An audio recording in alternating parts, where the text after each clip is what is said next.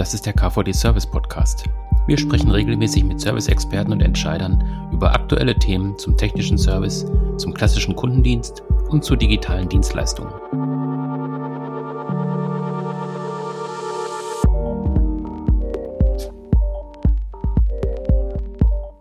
Das ist eine neue Folge des KVD Service Podcast und wir sprechen heute über marktorientiertes Ersatzteilpricing im Maschinenbau. Ist ein Bereich mit für mich zumindest gefühlt hohem äh, Optimierungspotenzial und ähm, das taucht auch in vielen Serviceorganisationen immer wieder auf. Auch im KVD taucht es häufiger auf, an vielen Stellen wird immer wieder diskutiert, gerade auch wenn es ums Thema Nachhaltigkeit geht. Und ähm, ja, zu dem Thema habe ich mir einen Gast heute eingeladen, um uns ein bisschen zu sprechen, welche Zusammenhänge gibt es da, welche Lösungen gibt es dazu habe ich mir eingeladen den Alex Morbe. Er ist Geschäftsführer bei Marktpilot. Hallo Alex.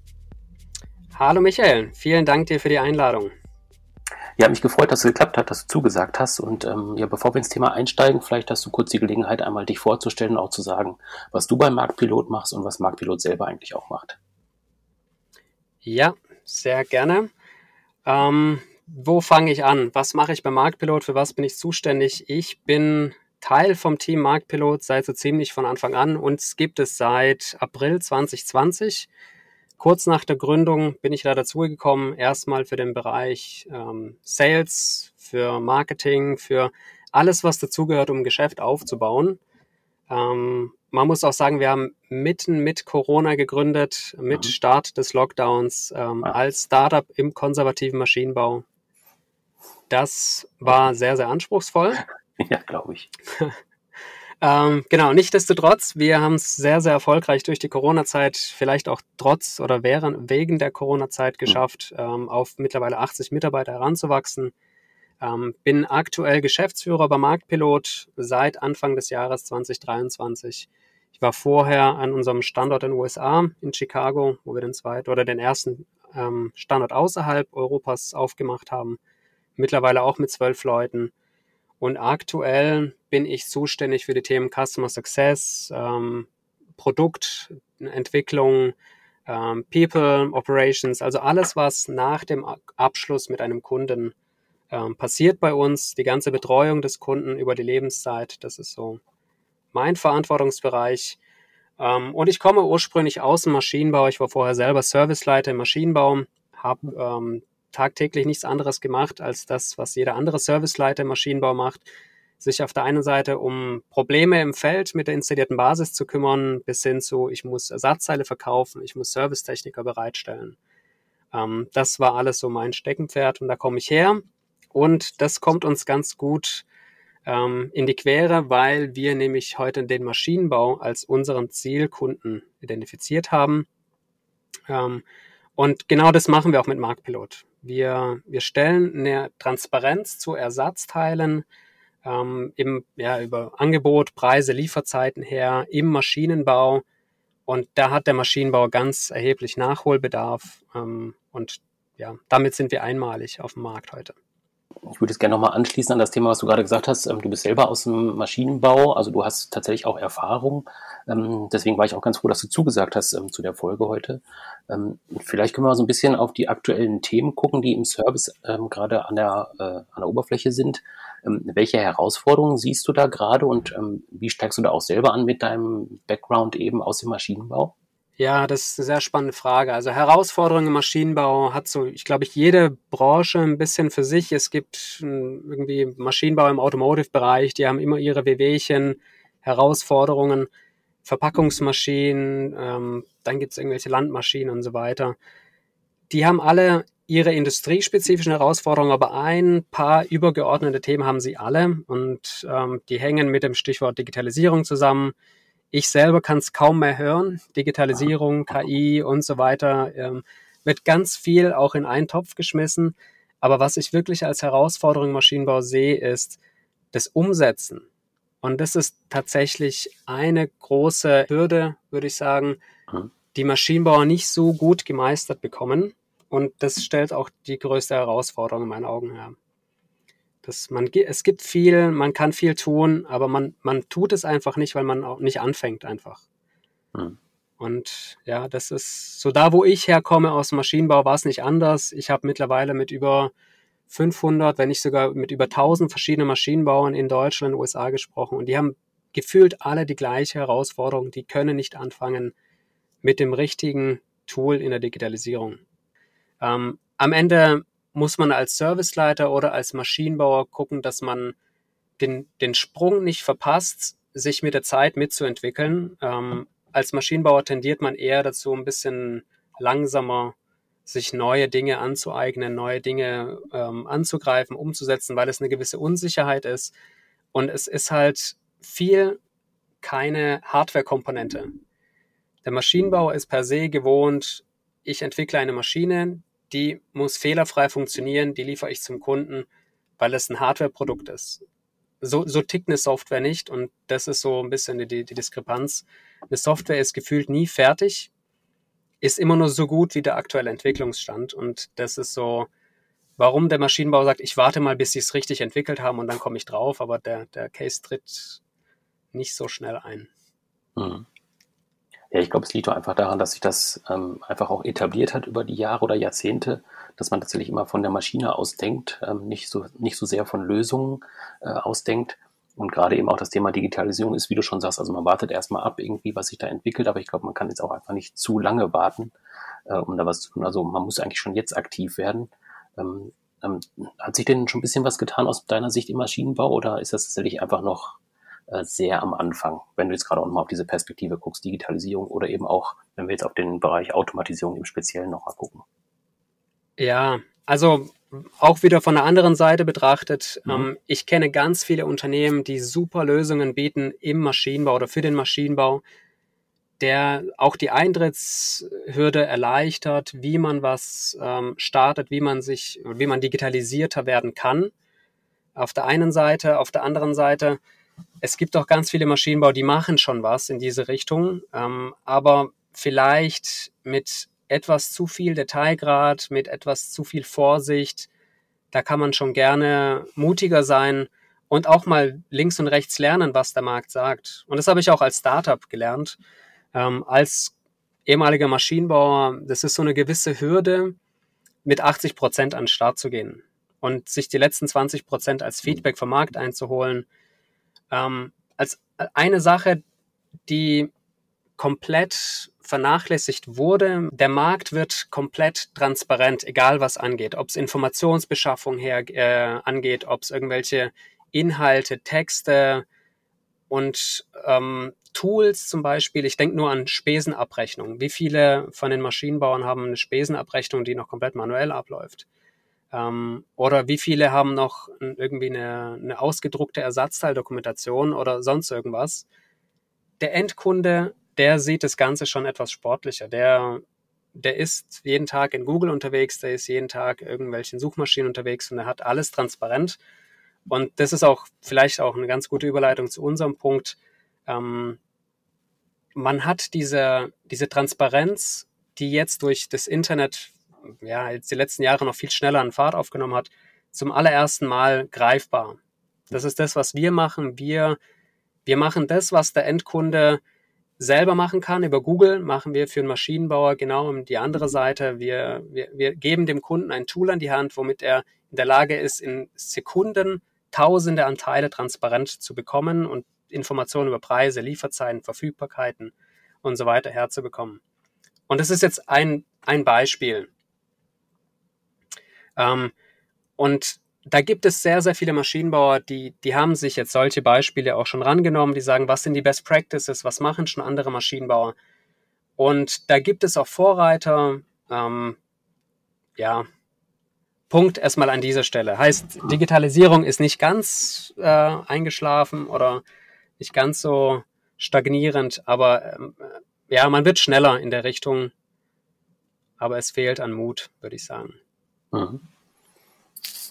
Genau, wenn wir jetzt auf das Tool gucken, was du gerade beschrieben hast, ähm, vielleicht können wir da auch noch ein bisschen äh, näher an das äh, Thema ranschreiten, also marktorientiertes Ersatzteilpricing. Ähm, kannst du da so ein bisschen was zu sagen, was, was jetzt eure Ausgangslage konkret war? Also ähm, du hast gerade schon ein bisschen angedeutet, ähm, Ersatzteilbereich so ein bisschen stiefmütterlich behandelt, ähm, auch alles äh, viel auto äh, wenig automatisiert, sondern viel manuell. Ähm, kannst du da noch ein bisschen was zu sagen? Was macht dann Marktpilot eigentlich also als Lösung? Ja, ähm, es ist eigentlich ganz einfach. Ich würde aber gerne einen Schritt weiter zurückgehen und vielleicht mhm. mal sagen, wie hat sich denn eigentlich die, die Wettbewerbssituation im Maschinenbau entwickelt über die Zeit und was hat, wie hat sich der Maschinenbau entwickelt? Mhm. Ähm, auch ich in der Vergangenheit muss ich sagen, ich muss mich da immer selber in den Topf schmeißen, weil ich bin auch im Herzen ein Maschinenbauer. Ähm, es, es war so am Anfang hat man, jeder Maschinenbau fängt an mit, ich will eine Maschine verkaufen. Irgendwann, wenn die Maschine mal im Feld ist, ruft der Kunde an oder fragt, okay, ich brauche aber jetzt eigentlich auch Ersatzteile, weil die Maschine hat Verschleiß, man muss die Maschine mit Ersatzteilen versorgen über die ganzen Lebenszyklus. Und so kam das, dass auf einmal jetzt ein Ersatzteil zu einem Bedarfsgut war, was der, wo der Kunde auch bereit war, Geld dafür zu bezahlen. Mhm. Ähm, es hat sich auch herausgestellt, dass er auch viel Geld dafür bereit ist zu zahlen, weil wenn, die, wenn das Ersatzteil nicht kommt oder wenn es das Falsche ist und so weiter, dann hat man Maschinenstillstand und es kostet unter Umständen noch viel, viel mehr. Und dadurch, dass es jetzt ein hochpreisiges Gut war mit einer sehr, sehr guten Marge, was es immer noch ist heute teilweise, haben sich aber andere Wettbewerber in, in diese, sagen wir, in diesen lukrativen Markt begeben, wie Händler, Online-Plattformen, ähm, lokale Händler, auch die Komponentenhersteller selbst wollten die alle ein Stück abhaben vom Kuchen und bieten jetzt sozusagen alle Ersatzteile dem Endkunden an. Und das hat der Maschinenbauer noch nicht 100 Prozent, äh, ja, würde ich sagen, ja, nicht realisiert oder vielleicht hat er das auf dem Schirm, aber einfach nicht so sehr mit dem Fokus, weil der Fokus eines Maschinenbauers immer noch darauf liegt, den, die Maschine zu verkaufen. Ja. Und jetzt, wir kommen da rein und sagen, okay, der Fokus sollte immer noch sein, die Maschine zu verkaufen. Alles, was hinten nachkommt, sollte den Maschinenbauer stärken. Im Sinne von, du sollst auch die zweite Maschine bei mir kaufen, die dritte Maschine bei mir kaufen und kauf auch doch gerne all deine Ersatzteile bei mir, denn ich bin marktgerecht. Und jetzt kommt es, wo, wofür wir eigentlich stehen bei Marktpilot. Wir sagen dem Kunden, du kannst deine Teile alle marktgerecht bepreisen, weil wir sagen dir, was macht dein Wettbewerb? Was sind die Preise von einem Wettbewerb? Was sind die Lieferzeiten von einem Wettbewerb? Denn als Maschinenbauer ist es das Geringste, was du willst, ist, dass ein Kunde einen Teil von dir sieht. Es ist ein, ein Ventil, was ist bei, was ist ich, ist ein Hersteller, nehmen wir mal ein Festo zum Beispiel in den Mund. Ähm, das kann man überall kaufen. Und warum sollte das bei dem Maschinenbauer am teuersten sein, wenn es sich um Handelsgut ähm, handelt? Also keine Eigenfertigungsware. Und genau diese Transparenz stellen wir her. Wir sagen dem Maschinenbauer, was ist der richtige Preis für dieses Teil, so dass dein Kunde ein gerechtes Marktgefüge von dir empfindet und zu dir gerne für alle seine Kaufteile oder für alle seine Ersatzteile kommt als Maschinenbauer. Und das, also diese, diese Millionen an Recherchen, die dafür notwendig sind im Hintergrund, das ist alles das, was wir machen, wir in einer skalierten Art und Weise machen können, so dass der Maschinenbauer sich auf sein Kerngeschäft fokussieren kann, auf der einen Seite klar Maschinen verkaufen und im Service oder im After-Sales-Bereich den Kunden bestmöglich zu bedienen, die Kundenbeziehung zu stärken und auf der anderen Seite auch natürlich äh, das margenstarke Geschäft weiter auszubauen, ähm, die Teile nicht zu kostengünstig wegzugeben, aber auch nicht zu teuer. Ähm, ja, das ist, ich würde sagen, in einem breiteren Rahmen das, was wir machen und das, warum es uns überhaupt gibt dann ist das ja schon, wenn ich das richtig verstehe, äh, als Perspektive auch einfach eben dem Maschinenbau zu helfen, ähm, tatsächlich auch die Augen zu öffnen für den Markt, also für das Marktgeschehen. Also wenn wir nochmal auf dieses Thema Ersatzteile halt zurückkommen, dann auch zu wissen, äh, welche Teile sind verfügbar, zu welchem Preis sind sie verfügbar und wo sind sie verfügbar. Genau. Auf der einen Seite, der Kunde hat einen gewissen Datenschatz, würde ich sagen. Der hat eine Datenbasis, die kann schlecht, kann gut sein. Meistens, so war es bei mir auch früher, eher schlecht. Und jetzt gilt es aus dieser Datengrundlage am Ende eine ein, einen eindeutigen Treffer zu finden, der sagt, das ist der Marktpreis für genau exakt das klitzegleiche Teil. Das ist genau das, was der Endkunde sehen würde und die Lieferzeit dazu und so weiter. Genau. Also dafür nutzen wir KI und also unser Kunde muss das ja alles nicht verstehen, was wir im Hintergrund alles nutzen. Das Entscheidende ist, er kriegt nachher das Outcome, Lieferzeit, Marktpreis, Match zum Teil X. Und das ist das Geheimnis, glaube ich. Jetzt fokussiert ihr euch ja mit der Lösung relativ stark eben auf dieses Thema Ersatzteile und eben auch das Ersatzteil-Pricing. Ähm, kannst du aus deiner Sicht nochmal sagen, vielleicht auch aus deiner Erfahrung, ähm, warum das bisher noch nicht so passiert ist? Also warum war tatsächlich der Fokus bis jetzt noch nicht so auf dieser, ähm, auf diesem Pricing tatsächlich? Ja, ich, ich würde sagen, das Thema Pricing ist schon hin und wieder im Fokus. Allerdings der Blickwinkel, von dem wir das Ganze betrachten, der war nicht im Fokus, weil einfach keine Möglichkeit ist oder vorher es keine Möglichkeit für den Maschinenbau gab, dort noch mehr rauszuholen. Und also ich spreche so ein bisschen in Rätseln. Es ist, jeder Maschinenbau hat so Eigenfertigungsteile. Die Eigenfertigungsteile, die fertigt man auf den Haus oder man lässt es nach einer Zeichnung irgendwo extern fertigen. Aber da ist eigenes Know-how drin und dann gibt es Kaufteile. Das sind Handelsware wie Kugellager, Ventile, Zylinder, Motoren, Elektronikkomponenten und so weiter. Die, da gibt es Teilehersteller dahinter und die werden verkauft durch Händler, durch Teilehersteller selber oder durch irgendwelche Online-Plattformen und so weiter. Und ähm, für jede von diesen Teilekategorien, also Eigenfertigungsteile und Kaufteile, gibt es verschiedene Pricing-Ansätze. Und in der Regel hat der Maschinenbau heute, und das macht er sehr gut, muss man sagen, ähm, wenn wir reinkommen und der hat schon irgendwie ein Pricing-Projekt mitgemacht und ist sehr weit in seinem äh, Servicereifegrad, dann gibt es schon ein, ein wertorientiertes Pricing für die Ersatzteile, das heißt Eigenfertigungsteile, wo Know-how drin steckt, die sind meistens mit, mit, mit höheren Faktoren beaufschlagt, was auch hm, sehr gut begründet ist, weil einfach viel Know-how drin steckt und eine sehr hohe Fertigungstiefe. Kaufteile, die man am Markt kauft, da ist meistens eine Standardmarge äh, drauf, ein Standardzuschlag. Äh, und dann hört es auch ganz schnell auf. Wir sprechen immer so von einem einfachen oder bis zu einem ähm, wertorientierten Cost-Plus-Ansatz für beide Teile. Bei den Eigenfertigungsteilen, wie gesagt, da ist der Maschinenbau schon sehr gut. Da kann man sich auch differenzieren gut. Da hat man auch so ein bisschen eine Monopolstellung, weil es nicht so viel Wettbewerb gibt, je nach Größe des Maschinenbauers. Bei den Kaufteilen wiederum, da hat man diese Möglichkeit nicht gehabt, dass man mit Daten, mit Marktdaten das Pricing aufpimpen, kann man sagen, aufbessern konnte. Und das ist jetzt so die einmalige Möglichkeit, die durch Marktpilot kommt. Also Sie können sich das vorstellen, wenn wir für ein Ventil am Markt 20 verschiedene Kaufteilpreisinformationen finden, dann findet es der Endkunde auch. Und diese Informationen sind, sind Sie als Maschinenbauer jetzt erstmalig in der Lage, wirklich zu nutzen und basierend auf diesen Marktinformationen eine Preisentscheidung zu treffen. Und dabei stellt man fest, dass circa, ja, kann man sagen, 20 bis 25 Prozent der Teile sind heute zu günstig bepreist, obwohl es Kaufteile sind. Das darf in der Regel nicht passieren. Also kein Maschinenbauer, der einen super Service mitbietet und so weiter, sollte seine Teile für, für weniger abgeben oder für zu wenig abgeben, sagen wir es mal so. Mhm. Gibt aber auch den anderen Case. Also es gibt auch ganz viele zu teure Teile. Ähm, da muss man halt gucken, welche Teile kann man reduzieren, ähm, wie kommuniziert man es an den Kunden und so weiter.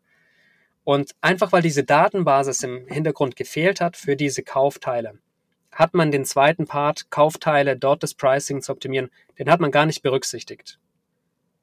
Und das war die letzten 30 Jahre, würde ich sagen, so. Und das kommt nach und nach immer raus.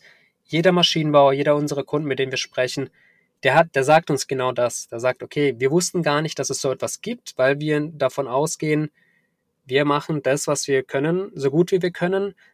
Das andere wussten wir nicht.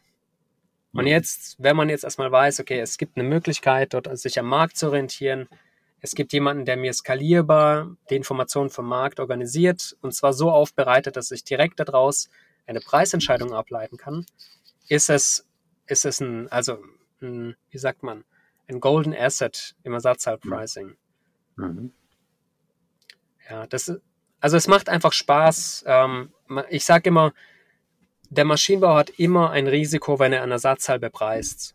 Und normalerweise in meiner Vergangenheit war das auch so, man hat ein Ersatzteil, man hat es drei, vier, fünf Prozent pro Jahr beaufschlagt, vielleicht auch nicht jedes Jahr, je nachdem auch wie die Inflation ist und so weiter. Das hat man ungefähr, ja, gerecht, oder wie sagt man nicht gerecht, ja, rechtfertigen können, wenn ein Kunde sich beschwert über einen zu teuren Preis. Jetzt ist es so, in der, in der Regel beschwert sich ein Kunde nur über einen zu teuren Preis, nie über einen zu günstigen Preis. Und, und das ist genau, also ja, du lachst, aber das ist genau mhm. ähm, das, was wir tagtäglich erleben, Michael. Ja. Mhm. Wir haben ganz oft die Situation, die Kunden empfinden sich selber als zu teuer, weil der Kunde sich halt bei zu teuren Teilen meldet. Und wenn der Kunde erstmal die Daten im Hintergrund hat, kann er auch datenbasiert diese Preisentscheidung treffen. Er weiß, wo kann er wie viel erhöhen, wo sollte er vielleicht mhm. nicht erhöhen, wo sollte er reduzieren. Und in Summe kann er damit seinen Umsatz von bis zu 17 Prozent im, im ersten Jahr mit der Zusammenarbeit steigern. Und das mhm. ist ein, ein, erheblicher Mehrwert, wenn man überlegt, so ein normales Pricing-Projekt oder so eine Preiserhöhung, da hat man vielleicht, spricht man von 5 Prozent ja. Umsatzsteigerung. Das mhm. ist ja so auch einmalig. Ähm, ansonsten, also was ich wirklich nur unterstreichen kann, ist, der Maschinenbauer hat keine Zeit, sich ähm, eigentlich mit gar nichts zu beschäftigen, außer Maschine, Kunde und meinen Servicetechniker, sage ich mal, die den Zeit an der Maschine verbringen sollten oder die Zeit an der Maschine verbringen sollten. Das heißt, alles, was der Maschinenbauer nutzt, muss möglichst schnell und keinen Aufwand verursachen. Und so haben wir unser Tool auch konzipiert und gesagt, okay, wenn der Kunde Ersatzteilinformationen braucht, muss er daraus ganz schnell seine Preisentscheidung ableiten können und beides sind wir in der Lage, in einer ganz kurzen Zeit zur Verfügung zu stellen und zwar für seine Tausenden von Teilen.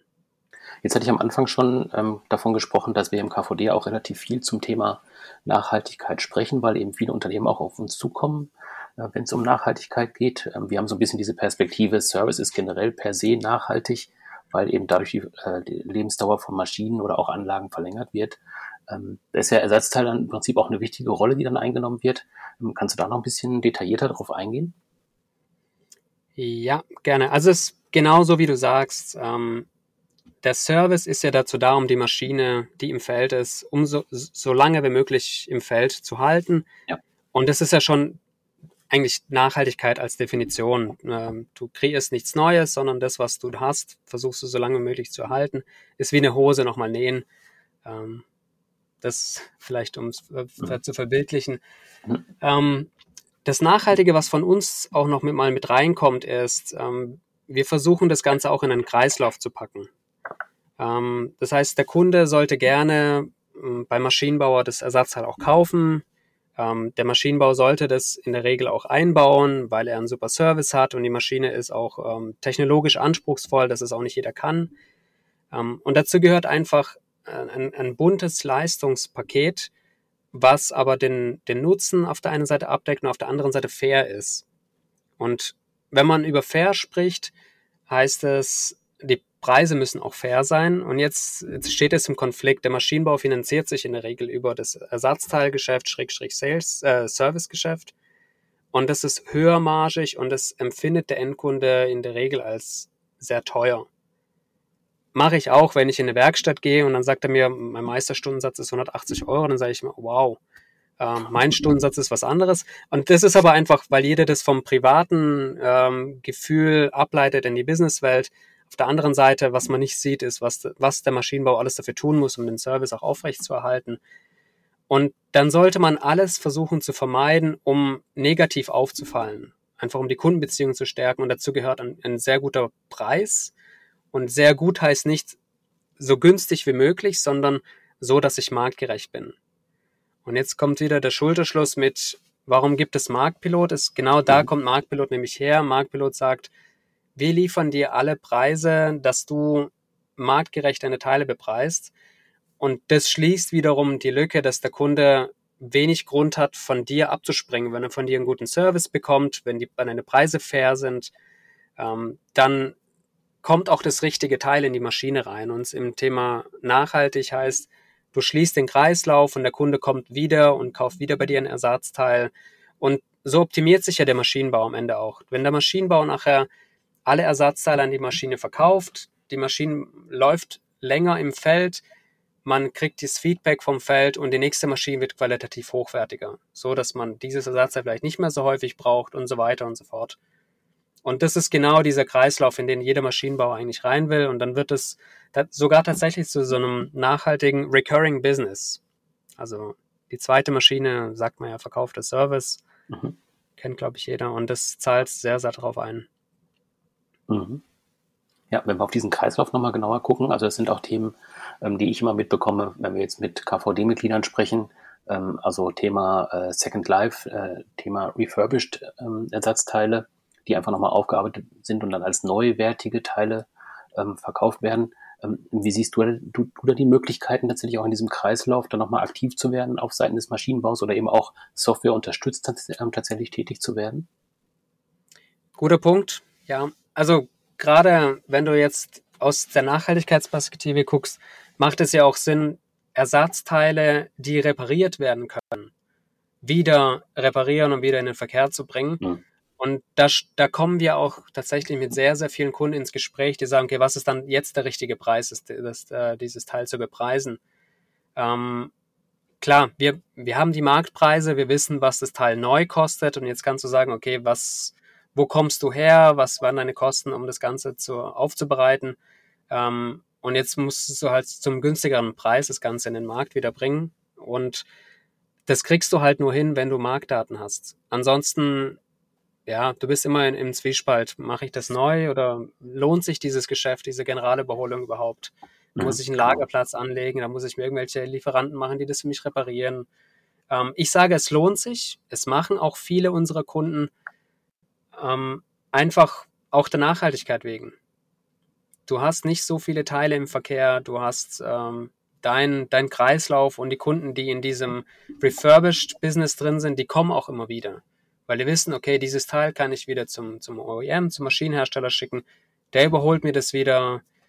Ähm, vielleicht gibt es bei manchen, oder nicht vielleicht, sondern es gibt sogar bei manchen auch so eine Pfandregelung, dass ich schon das nächste Geschäft sozusagen in Aussicht habe, weil der Kunde mir immer seine alten wieder zurückschickt zum Überholen mhm.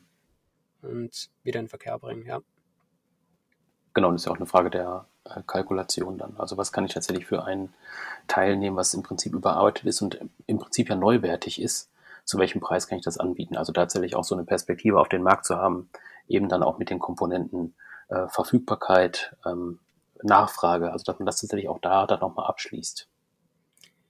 Ja, also auch da ist es, gerade wenn, wenn man die Zahlen hat und wenn der Kunde oft dieses Teil bei einem kauft, und dann lohnt sich ja auch für den Maschinenbauer wieder dieses Geschäft. Ich bereite das irgendwo extern auf oder vielleicht sogar intern lege mir das auf Lager. Wenn sich das Teil auch häufig dreht, dann ist das wie ein No-Brainer, warum ich das machen sollte.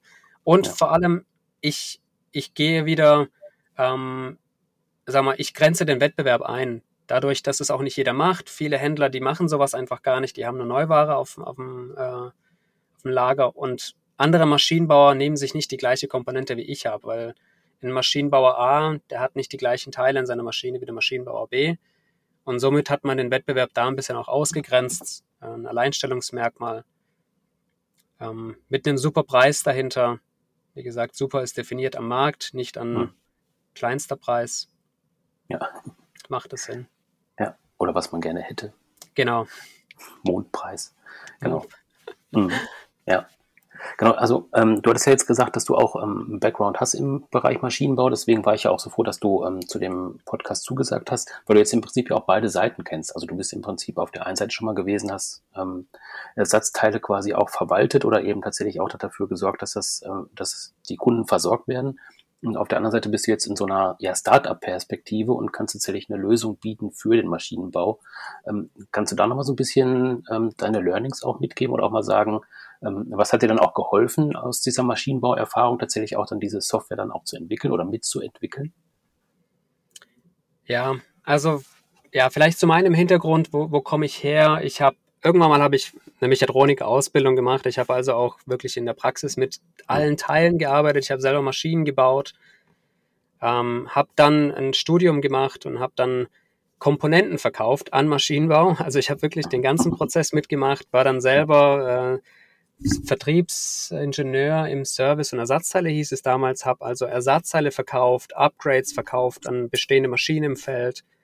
Ähm, und der ähm, Co-Geschäftsführer, der Tobias Rieker, das ist der Gründer von Marktpilot, der war früher mein Mitarbeiter und ah. der hat, der hat das Ganze sozusagen erfunden. Mhm. Der, der hat den Pain entdeckt, der hat Marktrecherchen gemacht und hat gesagt, okay, das kann doch nicht sein, dass dass das, was ich jetzt hier händisch mache, das noch nicht am Markt gibt.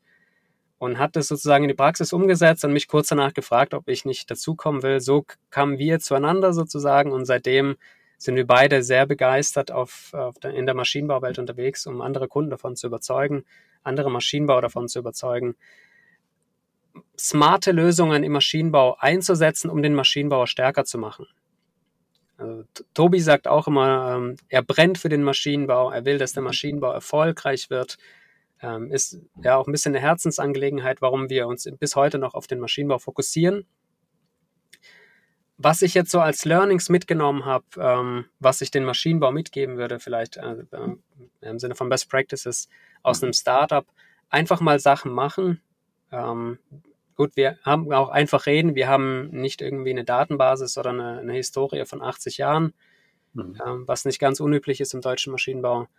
Wir sind oft auf einer grünen Wiese unterwegs, aber das auf der anderen Seite macht uns so schnell. Wir probieren neue Tools aus. Wenn sie nicht funktionieren, dann tun wir uns auch nicht so schwer, diese wieder abzuschaffen, was Neues einzuführen.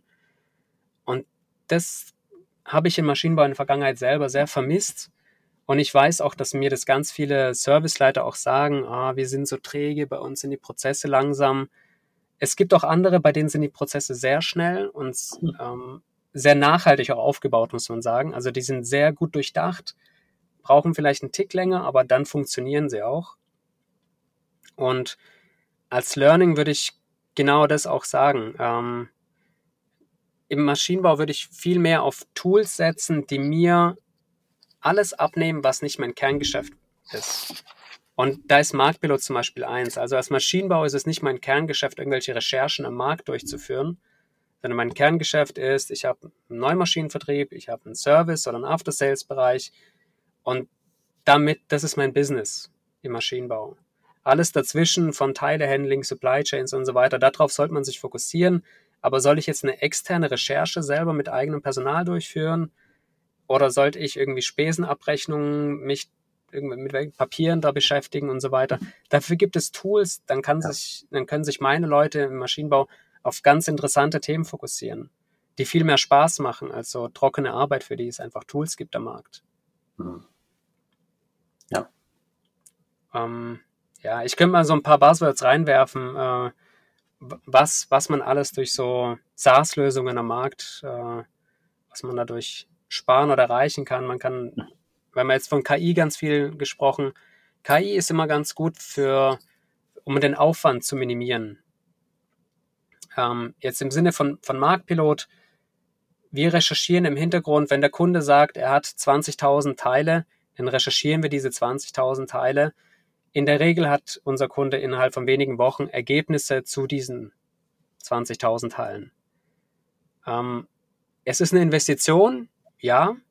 Man kommt aber ganz schnell zu einem Ergebnis. Man muss selber nicht gucken, stimmt es denn da alles und irgendwie Qualitätsprüfen und so weiter das ist einfach etwas, worauf man sich verlassen muss, weil es nun mal dieses, diese Experten und diese Software und diese KI-gestützten Unternehmen am Markt schon gibt. Ähm, zum anderen Transparenz und Wissen. Wer sind denn meine Wettbewerber? Ich muss mir das jetzt erst alles aufbauen. Alles das haben wir schon sozusagen in der Schublade. Ähm, das haben wir gemacht. Das ist, das ist unser Kerngeschäft. Und damit kommt ganz viel Qualität rein. Und das Allerbeste ist, also jedes Startup, das ich kenne, oder muss ein bisschen übertrieben, vielleicht fast jedes, geht auf, ähm, ich brauche ein Tool, was bei meinem Kunden sehr schnell zum Einsatz kommt. Man spricht immer, ähm, ähm, da gibt es so einen Fachbegriff dafür, heißt Time to Value. Mhm. Ich will als Marktpilot, dass mein Kunde sehr, sehr schnell von, von unserem Tool profitiert. Ich will nicht, dass er fünf Jahre in die Implementierung geht. Auch ich habe in der Vergangenheit im Maschinenbau auch solche Tools gehabt. Da hast du erstmal zwei Jahre implementiert und dann kam gar nichts drum dabei. Ähm, genau das habe ich aus meiner Startup-Zeit mit der Maschinenbauzeit kombiniert und gelernt. Und wir haben ein Tool, man muss heute nicht implementieren. Wir starten sozusagen auf Knopfdruck. Ähm, wir müssen keine IT-Projekte anstoßen. Wir sind komplett standalone. Der Kunde gibt uns Daten, der Kunde bekommt Daten da, das ist die ganze Story von uns. Und ich glaube, das ist auch eines unserer Geheimnisse, warum wir so erfolgreich und so schnell gewachsen sind in den letzten drei Jahren. Ähm, ja, jetzt habe ich wieder ganz viel gesprochen über, warum wir so toll sind, aber das einfach, weil ich für das Thema brenne, wa warum wir so einen riesen Mehrwert für den Maschinenbau schaffen. Hm. Ähm, kombiniert mit ein paar Startup-Learnings. Hm. Ja, zumal du das ja auch einschätzen kannst, weil du die andere Seite kennst. Also von daher ist natürlich auch dann einfach nochmal eine, eine andere Perspektive Ganz- auf die Sache. Ne? Das ist ja Ganz spannend. genau. Das Mhm. ist übrigens in, in, in meinen, ich habe gesagt, mit über 500 Maschinenbauern habe ich schon gesprochen in den letzten Mhm. paar Jahren. Und die, jeder Maschinenbauer sieht sich selbst als, also wir machen alles anders. Wir sind Mhm. speziell und so weiter.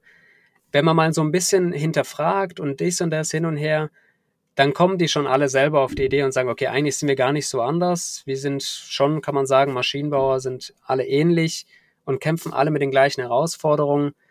Ähm, also manchmal ist man ja, also jetzt vielleicht noch nicht vom Maschinenbauer, im- immer in seiner Blase gefangen und dort ein bisschen rauszukommen, ein Stück links und rechts zu gucken, das, also das macht, glaube ich, einen erfolgreichen Maschinenbau auch aus. Man sieht ja auch, die erfolgreichen Maschinenbauer nutzen ganz oft innov- innovative Technologien. Mhm. Ähm, jetzt nicht jeder hat die Zeit und Energie und auch das Geld, sich ähm, im, im KI-Geschäft selber was aufzubauen und dann kauft man sich halt so ein Tool ein, was einen weiterbringt. Mhm. Ja, also die, gerade dieses äh, KI-Thema, da muss ich doch nochmal am Ende einmal drauf zurückkommen, ähm, dass ich von dir nochmal so eine Einschätzung bekomme, was du denkst, wie KI sich dann auch weiterentwickeln wird im Maschinenbau. Also wo siehst du da nochmal Potenziale äh, im After Sales oder tatsächlich auch dann im klassischen Maschinenbau, wenn der sich weiterentwickelt, äh, wie kann da KI auch nochmal weiter unterstützen? Ja, KI, ich würde sagen, das Einsatzgebiet ist so extrem weit und breit. Also zumal KI kann ja aus den Maschinenbau eigenen Daten und Maschinenbau hat sehr, sehr viele Daten und sehr gute Daten. Und die Mhm. KI kann mit den Daten trainiert werden und dann können Handlungsempfehlungen abgeleitet werden.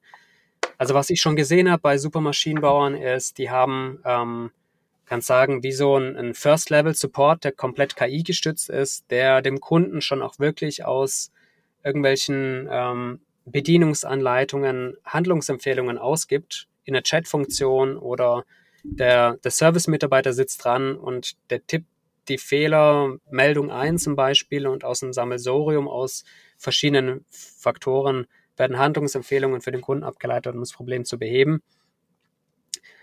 Das ist jetzt so ein Aspekt. Ähm, alles, was den Markt angeht, da ist, glaube ich, ja, da ist der Kreativität gar, da sind gar keine Grenzen gesetzt.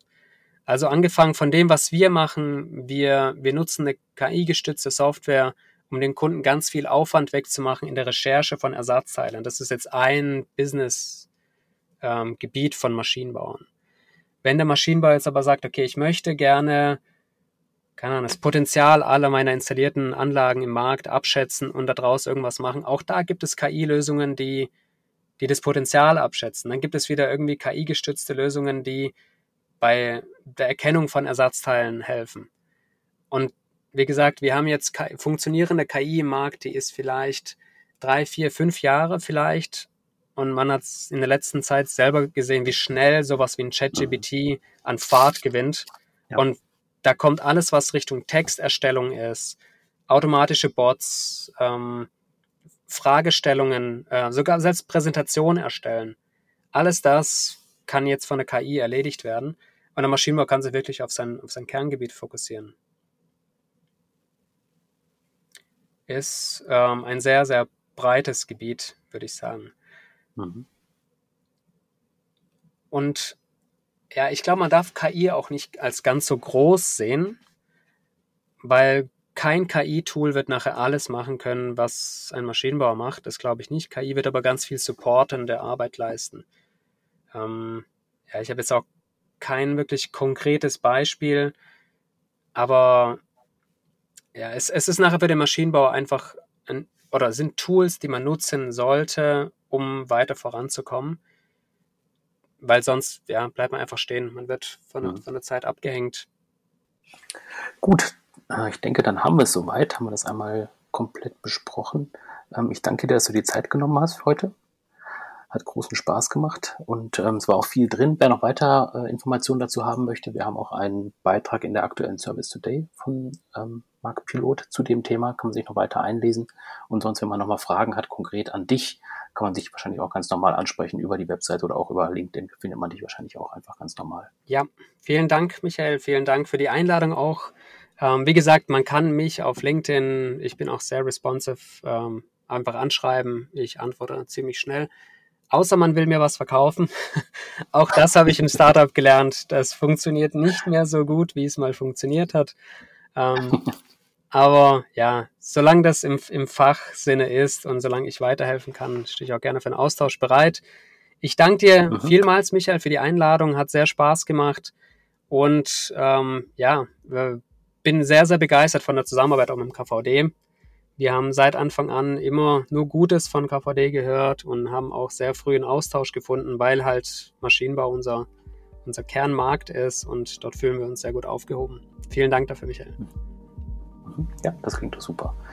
Dann auch von meiner Seite nochmal vielen Dank und ja, auf jeden Fall bis demnächst. Vielen Dank. Ciao, Michael. Tschüss.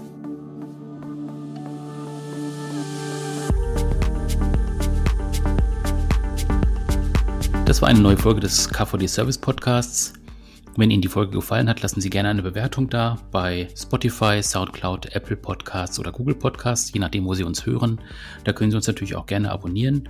Und wenn Sie weitere Informationen zum Verband haben möchten oder auch zum Podcast, dann klicken Sie sich einfach rein bei service-verband.de. Da gibt es auch eine Übersicht über alle aktuellen Podcast-Folgen, die wir bisher produziert haben.